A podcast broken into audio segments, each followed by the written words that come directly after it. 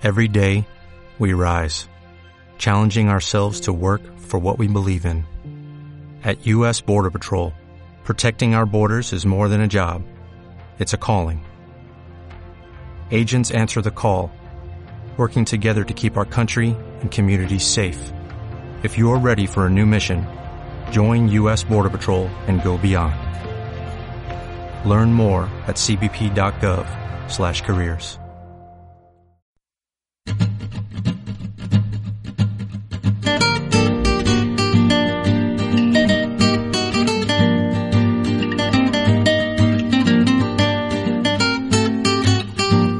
Miércoles 17 de junio de 2020.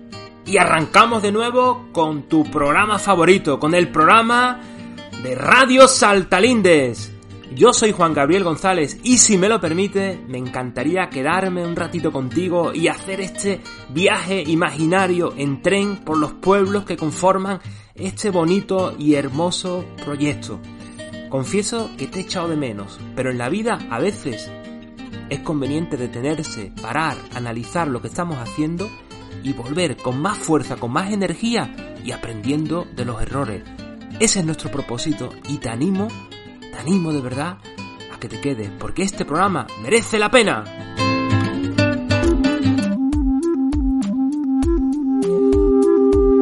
Los pueblos que vamos a visitar hoy son Olvera, Cañete, Campillos, El Saucejo, Teba, Martín de la Jara, Al Margen y Alcalá del Valle.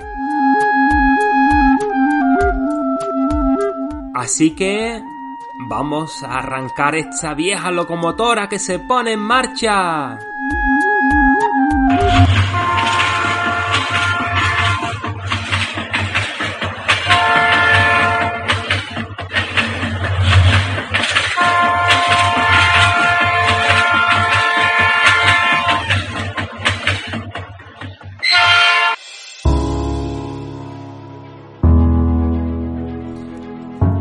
Nuestra primera parada va a ser en el pueblo de Olvera. Desde allí, nuestra compañera Olga nos envía su crónica, en esta ocasión relacionada con el mundo del deporte y en concreto con el atletismo a nivel adaptado. Adelante Olga y muchas gracias por enviarnos tu crónica. Hola Juan Gabriel y hola a todos los oyentes de Radio Saltalinde. Soy Olga y esta semana os quiero presentar a Reme Medina y José Sánchez. Ellos son dos jóvenes olvereños que nos van a contar cosas muy interesantes sobre ellos y que estoy segurísima que nos van a servir a todos de inspiración. Hola, yo soy José. Hola, yo soy Reme y somos de Olvera. Practicamos los dos atletismo a nivel adaptado. Yo practico las disciplinas de lanzamiento de peso y lanzamiento de disco desde hace ya bastantes años. Tengo ahora mismo 32, pues desde que tenía unos 15 años.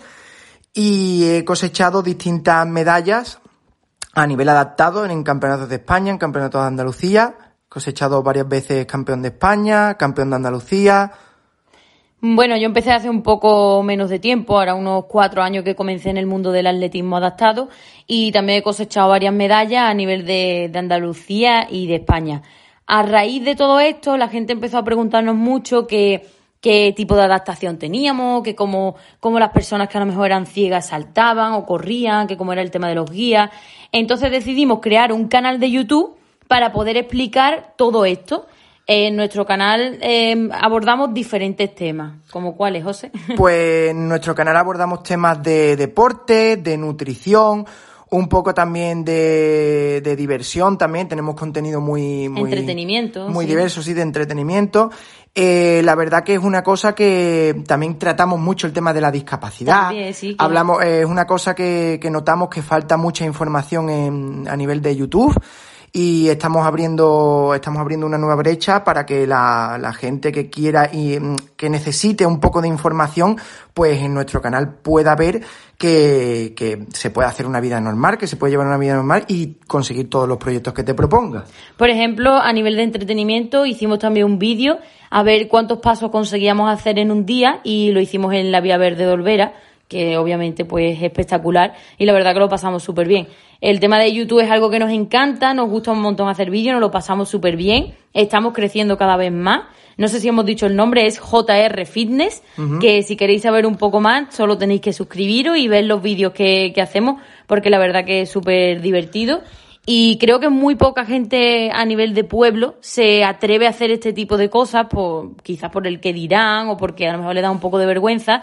Y lo único que os podemos decir es que si tenéis ganas de hacer algo, de emprender en algún proyecto o lo que sea, que os atreváis, que tiréis para adelante, que lo hagáis porque os lo vaya a pasar súper bien y al final es lo que a vosotros os gusta. Sí, también decir un poco como en el mensaje que ha dicho Reme, que es una cosa a la que le dedicamos bastante tiempo, estamos muy, muy ilusionados, queremos llegar lo más lejos posible y con la ayuda, pues bueno, de, de Olvera y de todos los pueblos, de todos los pueblos de, alrededor, seguro que, que, podemos llegar a muchísima, muchísima más gente y gracias a este tipo de iniciativas, pues la verdad que, que es muchísimo mejor. Así que no olvidar que el canal es JR Fitness. Subimos recetas, subimos temas de auriculares deportivos, de relojes deportivos, eh, subimos temas de entretenimiento a nivel de comida, de cosas de supermercado, eh, de temas de nutrición. Eh, vaya, un, un poco de todo. La verdad que ah, incluso aceptamos cualquier proposición que nos queréis hacer.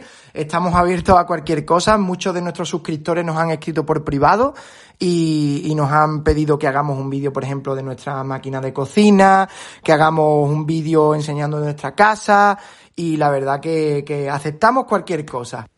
Y bueno, que os animamos a que os suscribáis a nuestro canal JR Fitness, que seguro que os va a encantar. Y también os animamos a que sigáis con este proyecto de para conocer un poco más a los jóvenes de, toda la serranía de, de, Cádiz. Y os enviamos un beso muy grande desde Olvera y un saludo. Un saludo y un abrazo y un beso muy fuerte.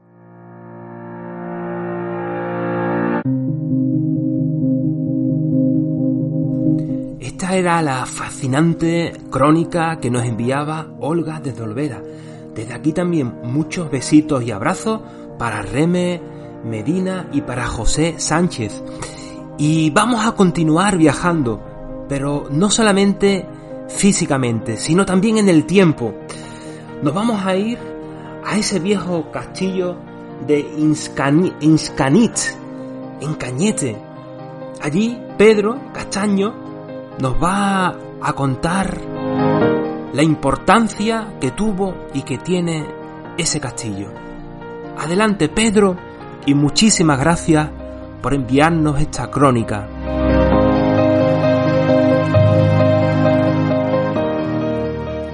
Buenos días, oyentes de Radio Sartalindes. Soy Pedro Castaño y esta semana desde Cañete la Real hablaremos del castillo de Inscanit. Castillo árabe que da nombre a nuestro municipio, que da nombre a Cañete la Real, el cual fue construido en el siglo IX y tuvo una gran importancia en las revueltas de los mulaidíes contra el Emirato cordobés, siendo una de las fortalezas que defendía a Omar ibn cabecilla mozárabe, en la ciudad de Bobastro. Hacia el año 1330 fue tomado por el rey Alfonso XI, pasando de este modo a manos cristianas. El castillo quedó desde este momento y hasta el año 1482, más de 150 años, en una zona de frontera entre cristianos y árabes lo cual provocó que el castillo de Inscanit cambiase de manos en diversas ocasiones, que se fortaleciese continuamente y que se levantase una gran cantidad de fortalezas, con intención de dificultar el avance enemigo. Concretamente, Cañete dispone de siete fortalezas entre castillos, torres vigías y arquerías, las cuales son muy recomendables visitar por su enorme valor cultural, histórico, paisajístico, etc.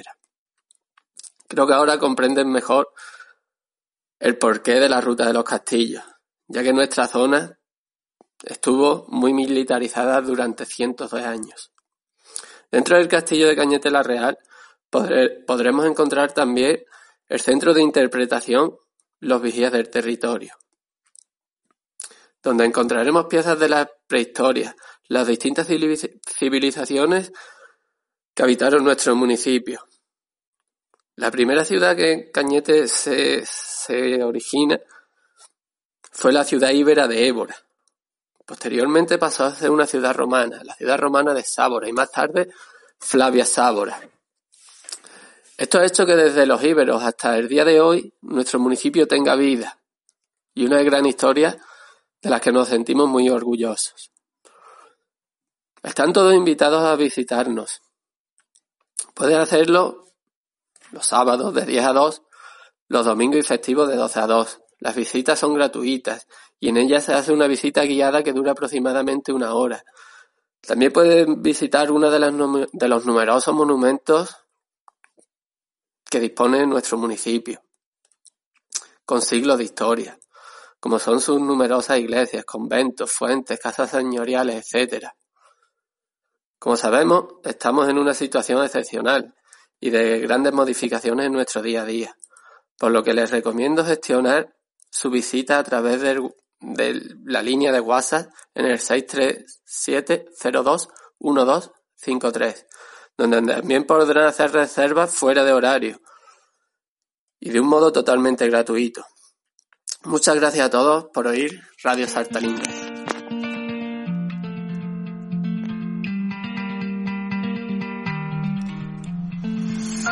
Muchísimas gracias, amigo y compañero Pedro, desde Cañete la Real.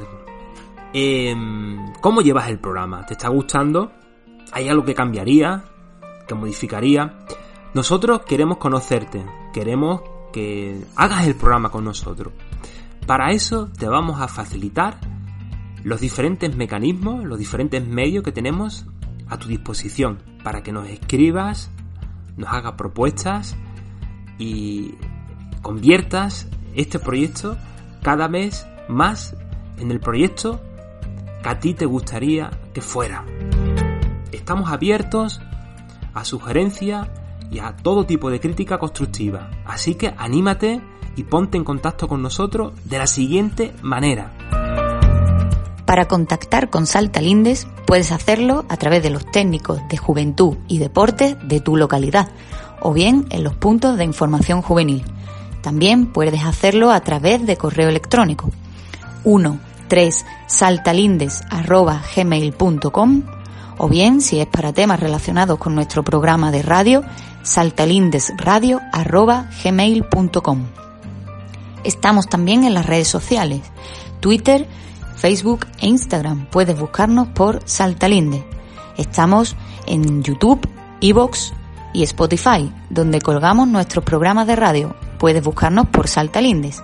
Y no te olvides de visitar nuestro blog salta-lindes.blogspot.com.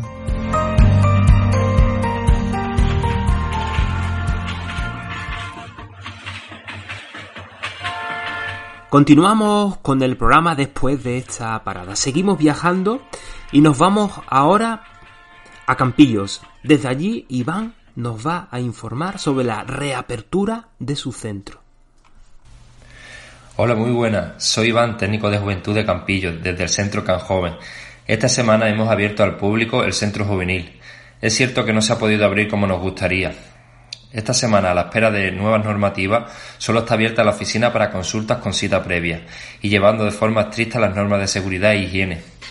Es una sensación rara el no poder tener el resto de salas del centro abiertas con su habitual movimiento. Pero esperamos que dentro de muy poco se vayan abriendo los límites para poder disfrutar. Ya estamos trabajando para que en el mes de julio se desarrollen actividades culturales, de ocio y formativas, que sin duda nuestros jóvenes merecen y seguramente desean después de tanto tiempo confinados. Para acabar, quiero mandar un saludo a todos mis compañeros y compañeras de Saltalinde que hemos estado en contacto todas las semanas por videollamada. Ya queda menos para trabajar de forma presencial. En los próximos programas seguiremos contando nuevas novedades. Gracias, saludos y seguimos.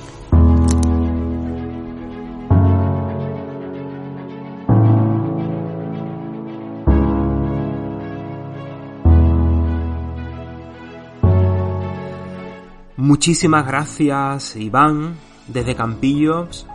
Desearte toda la suerte del mundo en esta nueva etapa de vuelta a tu centro de información juvenil, a tu casa de la juventud, a tu camp joven. Y sabemos que Campillo tiene mucha suerte por contar con un técnico como tú.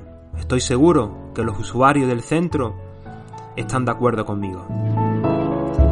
Vamos a continuar con el programa y nos vamos ahora al Saucejo. Desde allí nuestro compañero Fran, al cual le queremos agradecer también, por supuesto, y como no puede ser de otra forma, su colaboración en el programa, nos manda una crónica hecho, hecha a un viejo compañero, a un viejo amigo de viaje, a Antonio Sánchez, al pajarito, como lo conocemos mucho. Desde aquí le quiero enviar un abrazo muy fuerte. Antonio, sabes que te aprecio y que eres alguien muy importante dentro del proyecto Saltalinde desde sus inicios. Él nos habla sobre una asociación que tiene que se llama Alviar. Alviar, una palabra de origen andalusí. Todo esto nos lo va a contar Antonio en su crónica. Espero que lo disfrutéis. Es más, estoy seguro que os va a gustar. Adelante chicos.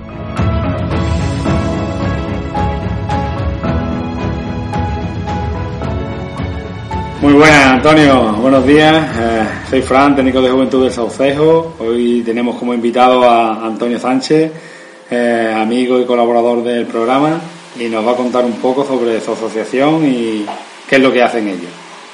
Bueno, Antonio, ¿cómo surge esta idea que tenéis sobre vuestra asociación? Eh, bueno, surge por, por el conocimiento varios jóvenes, ya nos conocíamos anteriormente y más o menos sabíamos las inquietudes de, cada uno. Y surge la necesidad de, bueno, de aprovechamiento, aprovechamiento del entorno en todas sus facetas, sobre todo en lo, lo que la naturaleza se refiere y surge ya hace unos años, hace 4 o 5 años, se le titula como alviar. Alviar en, el antiguo Andalucía significa manzanilla y surge porque la primera idea que tuvimos es, bueno, aprovechar las plantas silvestres y una de ellas era la, la manzanilla e intentamos hacer varias siembras de, de manzanilla. ¿Quién conformáis vuestra asociación, Antonio? Eh, pues jóvenes de, de Saucejo eh, que nos conocemos, como ya he dicho, hemos dicho antes, y, y también consumidores. La asociación que, que tiene varios, varias partes, varios, varios proyectos en sí, y cada proyecto pues lo compone una serie de, de personas. ¿Cuáles son vuestros objetivos a medio y largo plazo? Bien, pues habría que empezar explicando la asociación en sí, cada uno de, los, de las partes que tiene. La asociación es de estudio y aprovechamiento ambientales. La, la parte de, estudios ambientales, pues nos dedicamos, el fin de, los estudios es sacar datos, como puede ser, por ejemplo, el análisis de las aguas del río Corbones, o, análisis de tierra, eh, avistamientos de, especies. Esa es una de, de las partes de los estudios ambientales. Después, por el otro, está el aprovechamiento ambiental, que entra entra el proyecto, uno de los proyectos principales, que es la, huerta con el grupo de consumo, que lo que tenemos es una, huerta donde vendemos las cosas en directo, en fresco, hacemos repartos a domicilio y ahí entra un grupo de consumo donde también pues deciden y, aportan y colaboran en, todo lo que lo que es el, mecanismo de la huerta. Este, como, como bien he dicho antes, es uno de los de, lo, de las partes más, más importantes de la huerta, del proyecto, perdón, es el día a día básicamente del proyecto y los otros pues son pequeños lazos que, que vamos uniendo poco a poco. Y, y, otro entraría un tercer, una tercera parte que, que todavía no se ha desarrollado, que, es el, el aprovechamiento turístico de, de nuestro entorno es decir, las guías de sendero, guías a caballo, guías por, nuestro patrimonio, que todavía pues, pues no hemos desarrollado por, falta de tiempo. Personas de la asociación que estamos dedicados casi al 100% al, al proyecto y hay otras que, bueno, pues están vinculados eh, de otra manera, están vinculados puntualmente o son encargados de las redes, encargados de hacer los estudios, vamos, vamos dependiendo. Eh, por lo que veo, uno de vuestros valores que, estáis trabajando en, vuestra asociación es la lucha contra el despoblamiento rural, ¿no? noche, aunque no vaya, aunque no vaya en nuestros objetivos, pero, pero claro, directamente todos los días está, estamos luchando contra el despoblamiento rural, estamos aprovechando recursos del entorno rural para, para ofrecerle el mismo entorno rural. Porque bueno, porque creemos que, que es un sinsentido, entre otras cosas, pues consumir alimentos que nos vienen de, desde muchos kilómetros atrás y pudiéndolos producir nosotros mismos. Mm. Sí te quería hacer una pregunta, Antonio. ¿Cómo podemos colaborar con vuestro proyecto? Eh, podéis colaborar desde la visita a la huerta, que estamos nosotros todos los días, desde las 9 de la mañana hasta, hasta las 8 de la tarde, parando un poco en el mediodía. Eh, en cuanto a la huerta se refiere, participando en, en el grupo consumo, participando también en las actividades. Ahora con el confinamiento, pues con todo el COVID, pues han quedado un poco paralizadas. Eh, son cosas que no son urgentes y, la hemos aplazado, pero cada vez que, hacer, hagamos una convocatoria, pues, pues asistir. Hay varias actividades que tenemos pensadas ya para otoño y, y la iremos anunciando y participar en, en, esa, en esas actividades. También por redes, pues hoy en día se puede hacer muchas cosas. Aparte, podemos subir muchos muchos documentos de, de formación, una formación reglada, pero sí una información que, que suele ser bastante útil en torno a, a las huertas, a, a, las especies que tenemos más cerca en, lo, en los pueblos, a cómo tratar esa biodiversidad y, y, divulgando, porque desgraciadamente vivimos en, vivimos en un sistema donde, donde todos esos valores son desperdiciados. Estamos echando eh, insecticidas en, los conocidos como FLI, mientras que matamos eh, aviones y golondrinas, que es un, que es un eliminador natural de, mosquitos y de, y de moscas, de todos los insectos que no suelen perjudicar a los humanos. Ese tipo de, de acciones que se han convertido en comunes, pues desgraciadamente hay que volverlas a poner en valor y hay que volverlas a explicar poco a poco. Pues muy bien, muchas gracias. No sé, Antonio, si quieres comentar algo más sobre vuestra vuestra asociación. Te dejo para que, eh, si quieres contarlo, lo cuentes y si no, pues te despides. Sí, bueno, yo conociendo muy bien que funciona Zapelinde, nuestro proyecto también abarca otros municipios, estamos colaborando con, con personas de Pueblo del Becerro, de Ronda, de Osuna, eh, de Armargen también, y es un proyecto integrador. Es un proyecto bastante amplio. Nuestro principal proyecto básicamente es una huerta donde vendemos lo que tenemos y también colaboramos con, con gente de alrededor que está produciendo prácticamente igual, igual que nosotros, sin veneno, sin químicos, unos productos ecológicos. Y, y por otro lado, pues también hacemos, hacemos muchas cosas por la naturaleza. Y nada más, animaros a todo el mundo a que intentéis consumir en vuestros pueblos productos producidos por personas de vuestros pueblos con todo el cariño, sin químicos y venenos que afecten a la naturaleza y a nuestra salud. Y bueno, y mandar muchos ánimos a las personas que trabajan día a día en Saltalinde, es un proyecto que, que es muy necesario para, para, nuestro entorno. Sin más, agradeceros a todos vuestras entrevistas y nos veremos pronto en actividades. Tendremos que colaborar muy pronto con Saltalinde también. Y Antonio, para saber más y buscaros en internet, ¿dónde podemos hacerlo? Sí, bueno, estamos en, en Facebook y en, y en, los blogs, como como Alvijar, Grupo de Estudios Ambientales, uh -huh. tanto en Facebook como en blogs.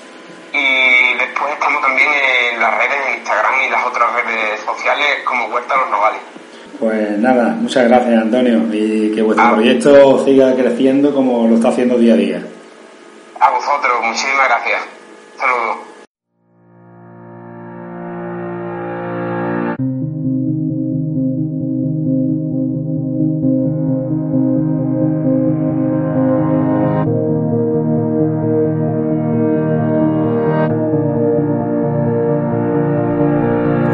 Esos eran Fran y José desde el Saucejo. Enhorabuena por eh, enviarnos esta crónica tan acertada en estos tiempos que corren. Vamos a continuar con el programa y viajamos ahora en este tren imaginario rumbo a Teba. Desde allí, el ayuntamiento ha tenido bien colaborar con los jóvenes estudiantes que se van a presentar a las pruebas de EBAU, la antigua selectividad. Desde ahí, el Alonso, que es quien nos envía la crónica, nos cuenta que el ayuntamiento va a lanzar una campaña para pagarle a todos los estudiantes las tasas para hacer esta prueba. Gracias Alonso por enviar nuestra crónica y enhorabuena al ayuntamiento de Teba por esta iniciativa. Os dejo con ellos.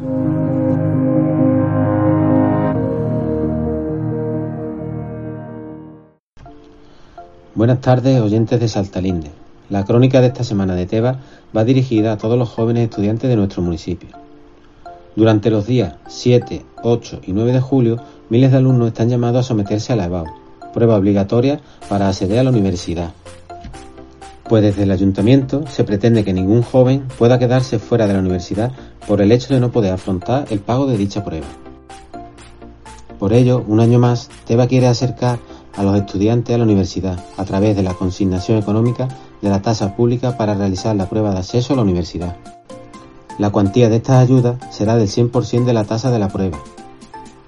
La bonificación estará dirigida al alumnado de bachillerato o equivalente que presenten las notas finales de curso y la nota de acceso a la universidad en el ayuntamiento. Además, los interesados deberán presentar la siguiente documentación. Fotocopia del pago realizado de la prueba, certificado de la nota obtenida y documento bancario. Próximamente publicaremos los plazos para presentar esta documentación. Un saludo y mucha suerte para todos.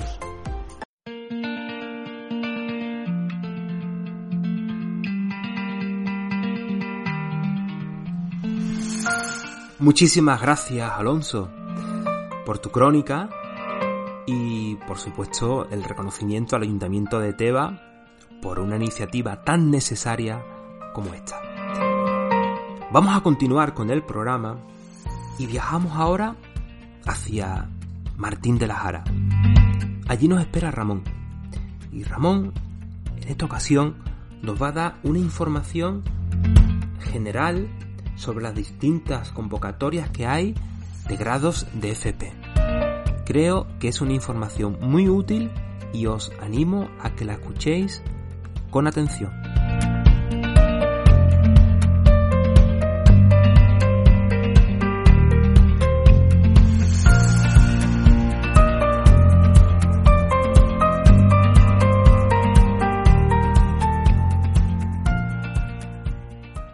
Bienvenidos todos y todas a esta vuestra radio, Radio Saltalindes, en esta nueva etapa que empezamos. Desde Martín de la Jara llevamos ya unos días bastante liados con el tema de las convocatorias que se han abierto para estudiar grados de formación profesional y demás. Y como sabemos que esto es extensible a todos los jóvenes de Radio Saltalinde, todos los pueblos de Saltalinde, pues vamos a enumerar aquí una serie de convocatorias que ya están abiertas, que creemos que les va a resultar interesante y necesaria en, muchos casos a los jóvenes de nuestros pueblos. Empezamos en primer lugar con las convocatorias de grado medio y superior que ya se han abierto. Os queremos comentar que la fecha que se han abierto las solicitudes para primer curso son del 15 al 30 de junio. Las solicitudes para segundo curso son del 25 al 30 de junio. Eh, esto es tanto para grado medio como para grado superior. En el blog Jara Joven podéis encontrar todos estos cuadros y podéis mm, bichearlos y además os hemos dejado los enlaces para que podáis directamente entrar en las páginas de la Junta y comprobarlo todo, en repasar los estudios, las asignaturas, etcétera, etcétera. Lo siguiente de lo que os vamos a hablar es la oferta parcial diferenciada. Eh, os explicamos un poco de qué va esto.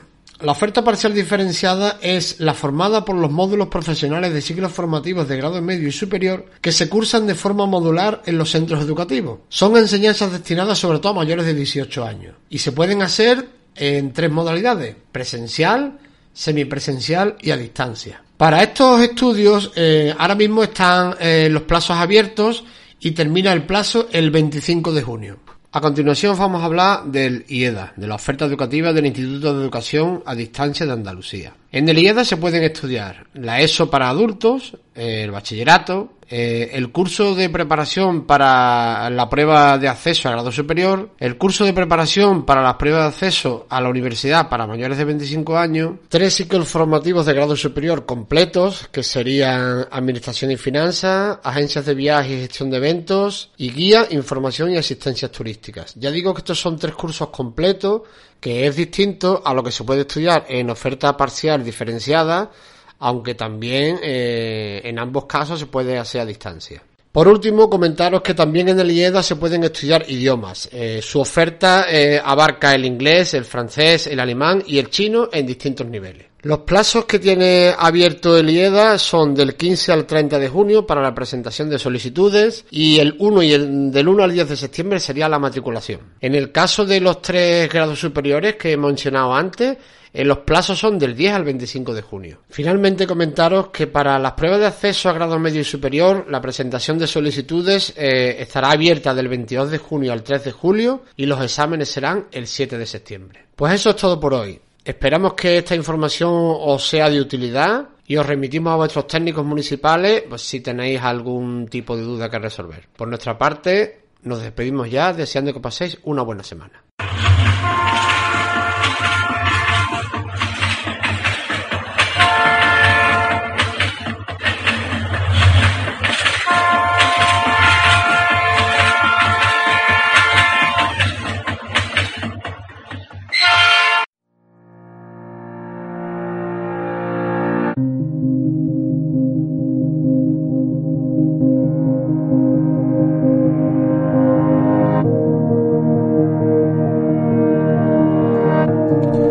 Muchísimas gracias Ramón por esta información tan importante que has tenido a bien en compartir con toda la audiencia. A continuación vamos a seguir viajando y nos vamos con destino al margen. Desde allí, Eli nos envía una crónica muy, muy especial. Yo os pediría por favor que os concentrarais en sus palabras, en el mensaje que transmite. ¿Os atrevéis?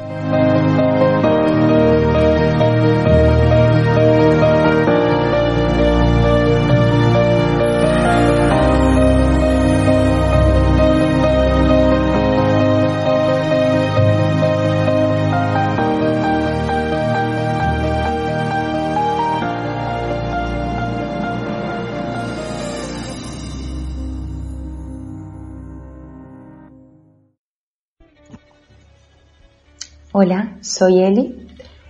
Eli Goma, Eli Goma en las redes sociales. También, pues, desde que soy madre, mucha gente me conoce como Eli, la madre de Tiago y de Romeo. Pero mi sello de identidad, como me conocen a donde quiera que vaya y donde yo me presento, es Eli la pitarra. Mi vuelta al pueblo coincide con aparcar mi trabajo en Málaga debido a mi embarazo gemelar, que por entonces casualmente pues también estudiaba un máster de atención a necesidades educativas especiales que había surgido la necesidad a raíz de mi trabajo y quería formarme en esta rama. Cuando sospecho que a uno de mis hijos su desarrollo evolutivo no coincide con los hitos que se esperan en estas edades, por mis estudios y también por mi experiencia profesional, yo ya sabía lo que había. Yo sin duda sabía que era un trastorno de la comunicación y el lenguaje, pero siempre tienes la esperanza de que, como he dicho anteriormente, eso no te toque a ti. El primer vídeo que vi cuando sucedió esto, pues fue Playa y Montaña, que es un corto de Emilio Aragón, es precioso, lo recomiendo 100%. Y bueno, ves que todo el viaje que tú te planteas, las expectativas que tú te haces, pues se pueden ir por otro camino y no significa que ese camino sea peor, simplemente tienes que aprender y tienes que ver lo maravilloso que es eso. Cuando aceptas cómo es cada persona, cuando conoces profundamente el respeto, comienzas a ser feliz y a querer a las personas tal como son y a dar gracias porque han venido a tu vida a enseñarte cosas que si no fuera de esta manera pues sería imposible aprender. Este pequeño resumen es importante para conocer las raíces de mi proyecto social. Este año, con la entrada de mis hijos al colegio, pues tenía un proyecto precioso para celebrar el día 2 de abril, que es el día del trastorno del espectro autista. Claro, como llegó COVID, pues no pudimos llevarlo a cabo en el colegio presencialmente. Entonces, pues cambiamos el proyecto y se me ocurrió la idea del vídeo del personaje original de Corazón Azul. Y claro, una vez hecho, pues nada, dije, ¿por qué no lo utilizo para darle visibilidad al trastorno, al autismo? La sociedad pues necesita estas cosillas. Así que nada, como tuvo una buena repercusión social entre conocidos, amistades, familia, pues nada, dije adelante y nada. Y entonces de ahí nació mi blog Serendipia Corazón Azul. El nombre de serendipia, la palabra serendipia, hace referencia a un descubrimiento o un hallazgo afortunado, valioso e inesperado que se produce de manera accidental, casual o que se está buscando otra cosa distinta. Y esto es lo que me pasó a mí con el trastorno del espectro autista. Corazón Azul, que es un personaje original inventado para darle vida a un niño con TEA, viene a contarnos cómo se siente y qué es lo que se necesita encontrar en la sociedad actual. En el blog, que está en continua construcción, podemos ver contenidos de capítulos originales de Corazón Azul. Está en construcción, pues porque tengo un apartado de apps, de aplicaciones, a raíz de una formación que he hecho y estoy confeccionando un libro que cuando lo termine pues lo publicaré. También tengo un apartado de Supercapaces, que es un programa que trata la diversidad funcional infantil desde el punto de vista familiar. Maravilloso el programa, que animo a todas a verlo porque dura 30 minutos los viernes a las 10 de la noche y se emite en el canal Málaga. Quiero llegar a emocionar a todas las personas, quiero que por sí solas pues digan, ay, aquí está el capítulo, voy a verlo, voy a... Son muy cortitos, son fáciles de entender y de ver, así que pues ese es el objetivo que tengo yo con los capítulos de, de Corazón Azul. Me siento muy afortunada de la serendipia que me ha ofrecido el TEA y animo a toda persona que tenga alguna adversidad a que la convierta en un aprendizaje para su vida. Nunca vamos a poder elegir las circunstancias que nos toca vivir en la vida, pero sí la actitud positiva para enfrentarla. Y eso solo depende de cada una de nosotras. Si tienes la suerte de ser diferente, no cambies nunca.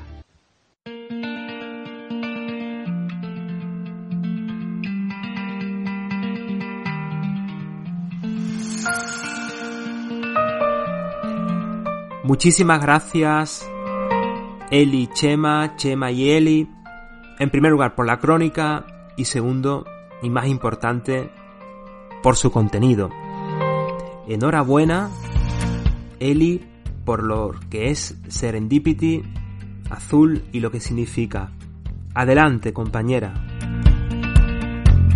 Vamos a continuar con el programa y ahora toca ya el último pueblo, que no es otro que el pueblo en el que me encuentro, Alcalá del Valle. Desde aquí nos llegan muy buenas noticias. Y las noticias no son otras que los centros educativos de este pueblo, los dos colegios y el instituto, han sido reconocidos por la Junta de Andalucía comunidad de aprendizaje se da además la circunstancia de que es el único pueblo a nivel estatal que tiene este reconocimiento. Pero para saber qué es exactamente una comunidad de aprendizaje, vamos a hablar con una de las coordinadoras, con Remedios Lobillo, y con uno de los voluntarios, con un joven que se llama Alejandro Lorenzo.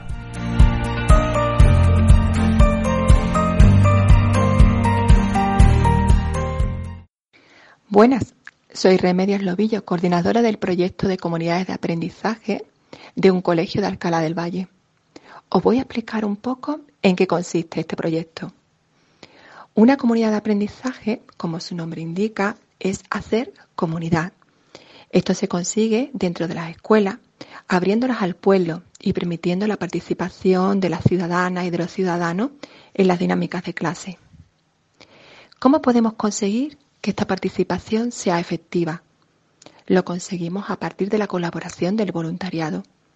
Este voluntariado está dentro de las clases realizando distintas actuaciones, desde grupos interactivos, tertulias dialógicas, tutores o tutoras voluntarios, bibliotecas tutorizadas, abuelacuentos. Imaginaros un alumno o una alumna que se va quedando desfasado en clase y su tutora voluntaria se sienta al lado de él y le ayuda en la tarea de manera personalizada. Evidentemente, este alumno va mejorando. O imaginaros una clase de 28 alumnos y alumnas en las que se hacen actividades de aprendizaje innovadoras, lúdicas y manipulativas. Gracias a estos rincones que están supervisados por los voluntarios y voluntarias, se pueden llevar a cabo este tipo de actividades. Al igual ocurre con las tertulias. Podéis ver a un grupo de alumnos y alumnas leyendo un fragmento, por ejemplo, de la Odisea y debaten entre ellas de forma igualitaria. Voluntarios, voluntarias, maestros, maestras, alumnos y alumnas se sientan en círculo, se miran, se expresan, sienten y dicen qué es lo que opinan, respetándose siempre. Todas estas actuaciones garantizan una mejor atención a la diversidad. Yo soy maestra de pedagogía terapéutica y he podido presenciar una mejoría en la calidad educativa del alumnado en su conjunto, pero aún más de aquellos y aquellas que presentaban mayores necesidades. Está claro que una comunidad de aprendizaje es el medio para alcanzar esos sueños que padres y madres tenemos en relación a la educación de nuestra hija e hijos en la escuela. Por eso yo animo a los pueblos de Saltalinde que comiencen esta aventura en sus escuelas también. Y si puedo, humildemente les ayudaré en este camino. Saludos desde Alcalá del Valle. Buenas, yo soy Alejandro Lorenzo y yo soy voluntario del 6 Manuel Portales Garrido. Participo semanalmente en la biblioteca tutorizada, una hora de 4 a 5 los martes y algunas veces voy los jueves también. Cuando no puede algún compañero, pues yo voy y lo sustituyo. Y me gusta mucho porque enseña y ayuda a los alumnos pues, a reforzar la materia que estén dando y la verdad que allí lo pasamos genial y, y un rato muy divertido. Y todo aquel que quiera participar, bienvenido sea. Eh, mientras más seamos, mientras más voluntarios seamos, mejor.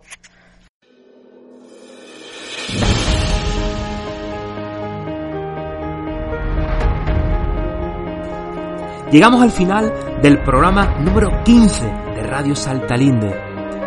Espero, de verdad, y hablo en nombre de todos y cada uno de los que hemos hecho posible este programa, que el mismo haya sido de tu interés, que lo hayas pasado bien y hayas aprendido. Si es así, nosotros nos sentiremos muy, muy orgullosos porque esto tendría sentido. Quiero terminar el programa recordándote las diferentes formas que existen para que te pongas en contacto con nosotros y pongas tu granito de arena y aporte aquello que consideres que le falta a este programa. Sin más, me despido, un abrazo muy fuerte y nos escuchamos en el próximo Saltalindes. Ha sido un placer. Yo soy Juan Gabriel González. Para contactar con Saltalindes puedes hacerlo a través de los técnicos de juventud y deporte de tu localidad o bien en los puntos de información juvenil. También puedes hacerlo a través de correo electrónico. 1. 3. saltalindes.gmail.com o bien si es para temas relacionados con nuestro programa de radio, saltalindesradio.gmail.com Estamos también en las redes sociales, Twitter, Facebook Puedes buscarnos por Saltalindes. Estamos en YouTube, Evox y Spotify, donde colgamos nuestros programas de radio. Puedes buscarnos por Saltalindes. Y no te olvides de visitar nuestro blog, salta-lindes.blogspot.com En Sherwin Williams somos tu compa, tu pana, tu socio, pero sobre todo somos tu aliado, con más de 6.000 representantes para atenderte en tu idioma y beneficios para contratistas que encontrarás en aliadopro.com. En Sherwin Williams somos el aliado del PRO.